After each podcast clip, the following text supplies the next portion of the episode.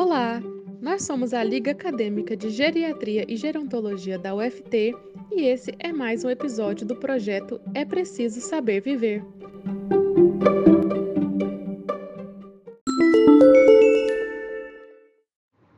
Olá, pessoal! Hoje vamos trazer uma convidada muito especial para falar com vocês. A dona Maria Cristina Santos, de 65 anos, vai falar um pouco sobre a experiência dela com o distanciamento social. Dona Maria Cristina, o que mudou na sua rotina depois do início da pandemia?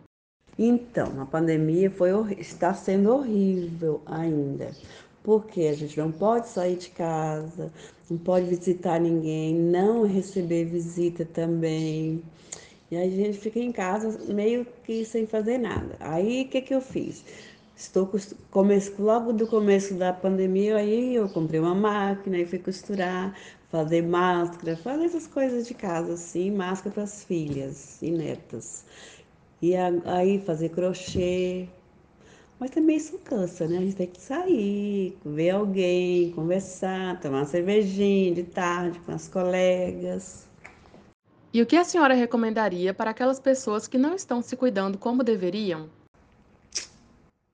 Então, agora já começou a melhorar, porque a gente já pode sair. Temos que tomar vacina, eu já tomei as duas doses e aí aconselho as minhas amigas também a tomarem, porque tem algumas que não são contra, porque não sabe de onde vem e tal.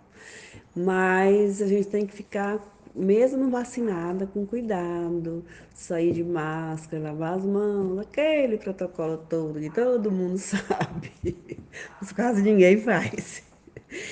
E é isso. E aí foi muito triste também, porque a gente perdeu muita gente, amigas, conhecidos, né?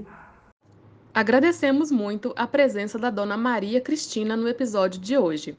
Ficamos com a mensagem de que é muito importante cuidar de si mesmo em meio a toda a situação em que estamos vivendo.